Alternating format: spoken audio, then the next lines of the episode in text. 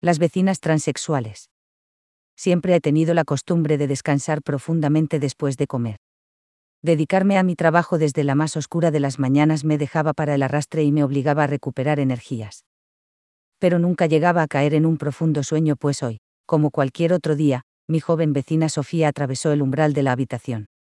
Era la rutina habitual, yo, medio adormilada por la siesta de después de comer y Sofía, aburrida, que, tras haber caminado los cuatro pasos que separaban nuestras puertas, entró en mi casa, en mi pasillo y, finalmente, en mi habitación sin ninguna ceremonia, solo para entretenerse ella y mantenerme despierta yo, a la espera de que tuviéramos algún mejor plan para pasar la tarde antes de irnos a dormir.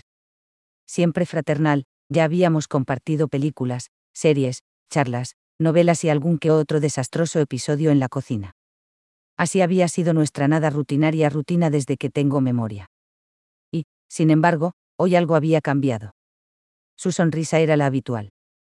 Con su típico desparpajo, hacía suyo el espacio a su alrededor y se abría paso entre mi desorden como una experta exploradora de la jungla de mi ropa tirada por toda mi habitación.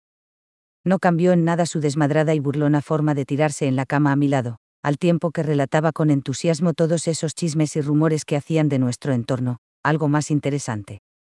Era su ropa. No.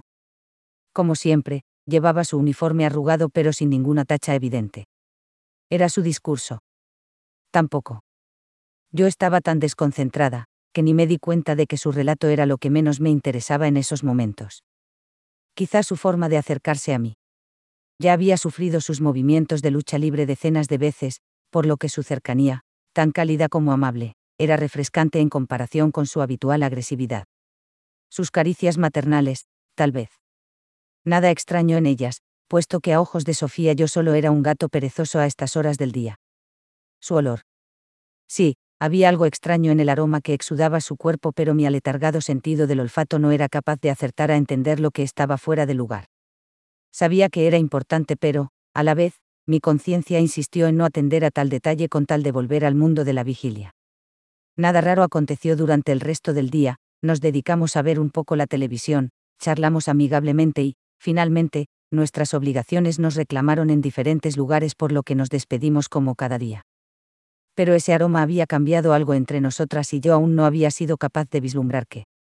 Al día siguiente, su aroma se intensificó pero ella no cambió. Al siguiente, el perfume que se había comprado era incapaz de ocultar su verdadero olor. Al siguiente, se negó a echarse a mi lado, aunque eso no le impidió hacerme una llave que me mantuviera quieta contra el colchón. Y al siguiente. Pasé una pequeña eternidad con la mosca detrás de la oreja, teniéndola a ella tan cerca y a la vez tan lejos. Quería ser educada, mantener silencio sobre lo que tanto me incomodaba, porque, aunque no comprendiera ese olor, sabía que era algo importante. Quizá por eso, preferí no preguntar en el momento y decidí cambiar un poco nuestra tónica habitual, en lugar de esperar que ella acudiera a mi habitación como un toro en una cacharrería a despertarme con un improvisado combate de lucha grecorromana, decidí pasar de sestear por una tarde y acudir a su casa para incomodarla yo a ella para variar. Tal como Sofía hacía conmigo todos los días, entré en su casa con desparpajo. Atravesé el pasillo mientras practicaba mi gancho de izquierda, con la certeza de que nos acabaríamos peleando como gatas, alcancé su puerta y, sin ninguna ceremonia, la abrí. Entonces, comprendí que era, de dónde venía y qué significaba ese poderoso y tan llamativo aroma que ahora desprendía mi bien querida vecina. Era evidente por qué me resultaba tan desconcertante, esa longitud, ese grosor, cada una de las gotas que ahora relucían sobre la superficie de ese enhiesto, duro y brillante falo que tenía entre sus piernas. También resultaba adorable ese rostro de confusión en Sofía. ¿Cómo iba a esperarse que su vechinita iba a invertir los papeles, precisamente en el momento en el que se la estaba sacudiendo tan alegremente? Ya te dije que tenías que vacunarte, pero no, tenías que ignorarme. Y, pausa. Es en momentos como este en la que una persona decente, no sé, se escandalizaría, se daría la vuelta y huiría, le preguntaría confuso qué era eso que estaba haciendo o, si es más sabio, desde cuándo estaba así. Pero no. Porque, veréis, quizá me he saltado la parte en la que debería describir el contexto en el que estábamos. Mujeres con miembro masculino u hombres con seno femenino no eran raros últimamente, desde que la gripe F sacudiera al mundo por sorpresa un par de años atrás. Sin ánimo de sonar muy pesada y simplificando mucho, es básicamente, contagio, incubación, catarro, dolor de cabeza, rato de cama, sopitas de pollo, mucha hidratación y, puff, miembro sexual extra de regalo para los restos. Habla tú de secuelas. Ahora, resultaba que mi vecina Sofía había pasado por esa gripe recientemente. Y visto el chorro blanco que disparó con su nuevo aditamento nada más ver mi cara aparecer por su puerta, parecía que me tenía ganas. Lo común sería que la dejara limpiando ese pifostio a sus pies, cambiara la cerradura de mi casa y no volviera a verla sin una silla y un látigo de por medio, como quien trata de domar a un león, pero no sería ese día. ¿Necesitarás ayuda con eso? pregunté al tiempo que señalaba no el pegajoso líquido a sus pies, bien necesitado de una fregona, sino ese poderoso pene bien necesitado de una mano ajena para calmarse. Sofía no respondió. Solo se me quedó mirando, anonadada y confusa, como si no se creyera lo que acababa de oír. No me extrañaba su reacción, por lo que, para forzar un poco más la nota, me quité la chaqueta. Su cuerpo se tensó. Me quité la blusa y dejé al aire mi sujetador. Su pene tembló. Me di la vuelta y me quité sugerentemente la falda. No pude ver nada, pero sí que oí la fuerza de su respiración. Me di la vuelta y di un paso hacia ella, con seguridad y ningún miedo, a sabiendas del respeto que me tenía y del aprecio que yo profesaba por ella. Continuaba agarrando su falo con fuerza, a sabiendas de que si lo soltaba, lo primero que haría sería saltar sobre mí. Así que, si ella no iba a dar el primer paso, haría lo que tenía planeado incluso antes de entrar a su casa, saltar yo sobre ella. Aún conmigo sobre sus piernas, apretándome contra su pecho en un cálido y suave abrazo, ella no soltó el pene. Temblaba tanto que parecía que estaba conteniendo a un perro furioso, preparado para arrancarme la cabeza o, en este caso, taladrarme sin piedad. Me eché hacia atrás mientras me sostenía en su cuello, le mostré mi busto, del que no perdía vista en ningún momento, cogí con suavidad su tensa y temblorosa mano. Y liberé a la bestia. Lo siguiente que recuerdo, es que estaba de espaldas sobre su cama, con ella sobre mí, temblorosa como un flan pero, de nuevo, lo bastante tranquila como para evitar hacer algo de lo que luego se arrepentiría. El deseo sacudía su cuerpo. Su voluntad era incapaz de detenerlo y, estaba claro, ni lo pretendía. No quiero hacerte daño, musitó con sus ojos centrados en mí. ¿Quieres decir que me quieres encima? apretó su mano sobre mi desnudo hombro.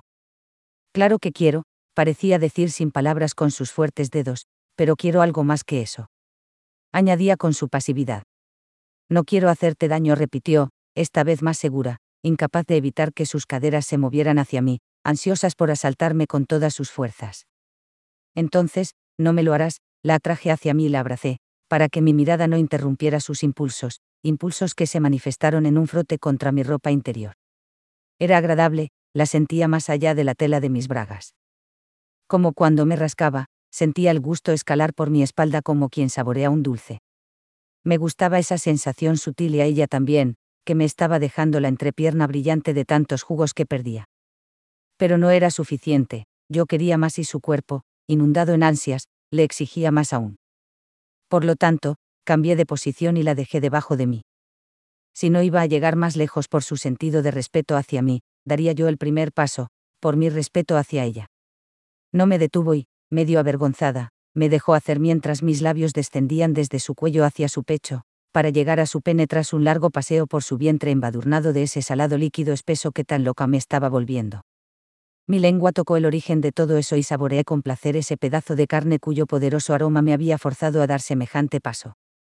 Un paso del que no me arrepentí una vez lo metí dentro de mi boca y que ella agradeció cuando sintió la leve presión de mis dientes sobre su glande. Ante mis ojos solo tenía una pared de carne y un poco de pelo de aroma indescriptiblemente delicioso. Dentro de mi boca, ese palo palpitante seguía chorreando mientras mis labios y lengua lo recorrían exhaustivos. Mi mano derecha asía la base del miembro y mi izquierda, trabajaba un poco sus partes femeninas. No podía ver nada más, pero yo lo sabía bien, sus manos estaban cerca de mi cabeza, ansiando agarrarme del pelo, sostener mi nuca, cogerme de cualquier forma y mantener mi cabeza quieta para embestir sin piedad. Pero su respeto siguió siendo aún más fuerte que su deseo durante los tres minutos en los que, diligente y atenta, atendía sus dos sexos con todo el agradecimiento por su respeto, hasta que, incapaz de detener el flujo, dejó escapar un chorro de blanco placer dentro de mi boca, tras poderosos estertores que intentaban detenerlo. Y lo recibí con una mezcla de desagrado y gusto, bien podría haberme avisado, pero el hecho de que se corriera en mi boca solo podía querer decir que lo estaba haciendo bien.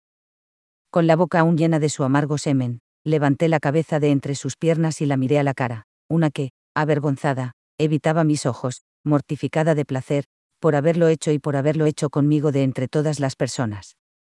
Así su rostro con mis manos y la obligué a cruzar su mirada con la mía. Dudó un instante pero, finalmente, osó abrir los ojos. Entonces, un sucio beso cayó en sus labios, uno cargado de todos esos fluidos que había dejado escapar dentro de mi propia boca, un beso tan perverso como amable. No solo la respetaba, no solo la quería, también apreciaba todo lo que su cuerpo implicaba y quería que ella lo supiera.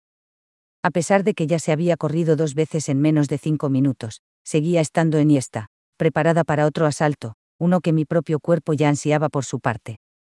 Porque, si ella estaba chorreando, yo estaba inundada. Cuando llevé mis manos a mis bragas, antes de sentir el placer de mi piel excitada a través de la tela, escuché el chapoteo líquido de mis dedos allá donde mis otros labios se encontraban.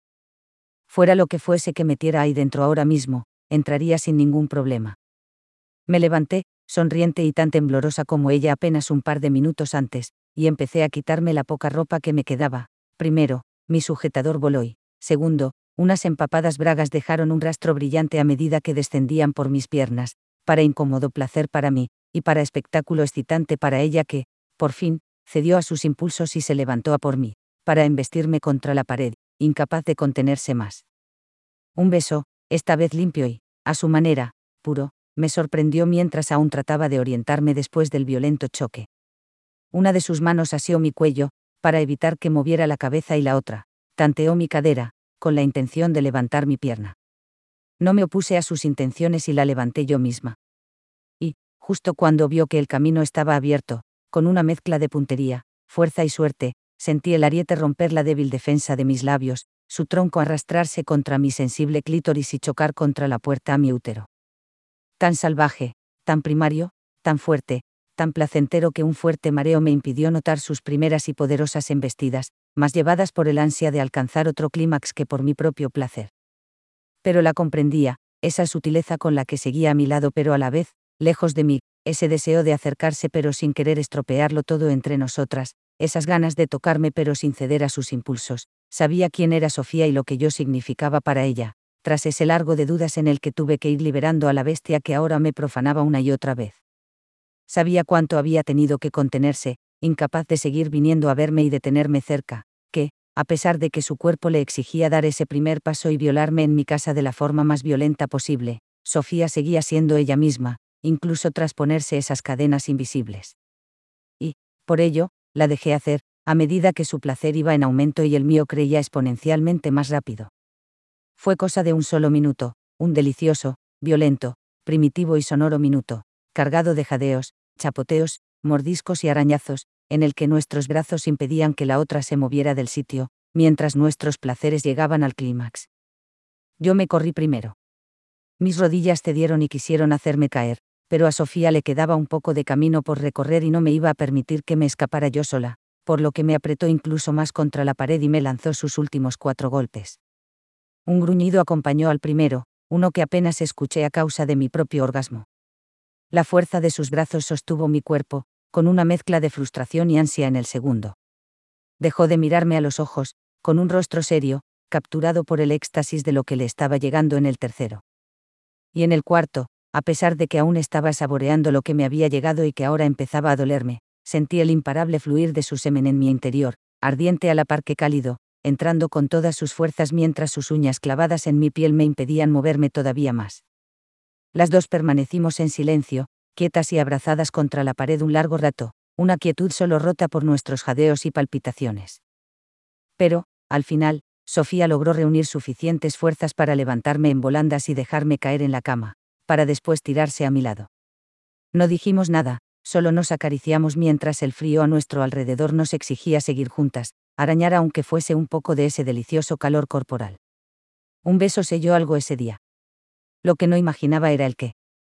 Porque, si Sofía había estado griposa durante sus habituales visitas a mi casa, si ella había entrado en contacto físico conmigo de forma violenta mientras aún incubaba su enfermedad, si habíamos compartido espacio tanto tiempo sin darnos cuenta de que algo se estaba fraguando en las sombras de nuestras biologías. Te queda bien, me comentó Sofía, dos semanas después, Una vez pasé por el incómodo trámite de los dolores de cabeza, la fiebre, el catarro, las sopitas de pollo y la hidratación excesiva requeridas por la gripe F. Ahora, solo me quedaba su secuela. Muy cuca y pequeñita dijo, como quien ve un cachorrito en una tienda de mascotas. Cuando tengas ganas. Mi nuevo miembro, a pesar de lo embotada que sentía mi cabeza, manifestó sus verdaderos colores una vez la idea de devolverle las embestidas a Sofía llegó a mí febrilmente. Y en ese último momento, tanto ella como yo, estuvimos igual de rojas,